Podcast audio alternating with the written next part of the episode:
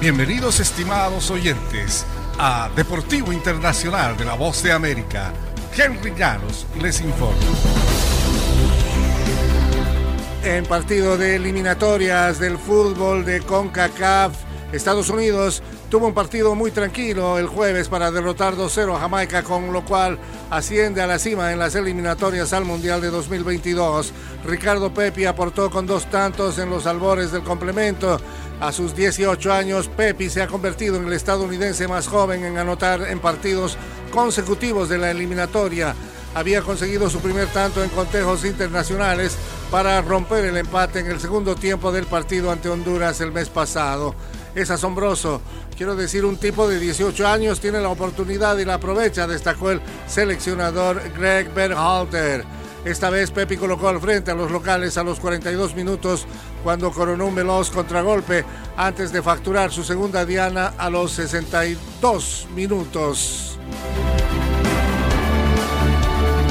En otras acciones del fútbol de CONCACAF, ni el retorno de Raúl Jiménez le fue suficiente a México para resolver los problemas ofensivos con el cual empató uno por uno a Canadá y se dio el primer puesto de la eliminatoria mundialista de la CONCACAF rumbo a Qatar 2022. El zaguero Jorge Sánchez puso al frente al Tri a los 20 minutos, pero Jonathan Osorio niveló a los 42 para los canadienses que por primera vez desde 1980 sacaron un punto de sus visitas al Estadio Azteca en encuentros eliminatorios. Canadá empató uno por uno con los mexicanos en noviembre de 1980 rumbo al Mundial de España de 1982. Con la igualdad, los mexicanos llegaron a ocho puntos y marchan en el segundo puesto del octogonal, solo superados por Estados Unidos, que tiene la misma cosecha, aunque una mejor diferencia de gol.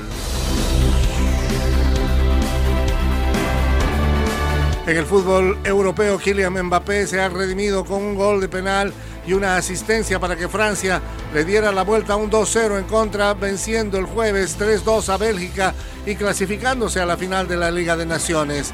El gol de Teo Hernández en el último aliento completó la remontada que instaló a los franceses en la definición contra España el domingo. Fue apenas la segunda aparición de Hernández con la selección francesa en el día en que cumplía 24 años.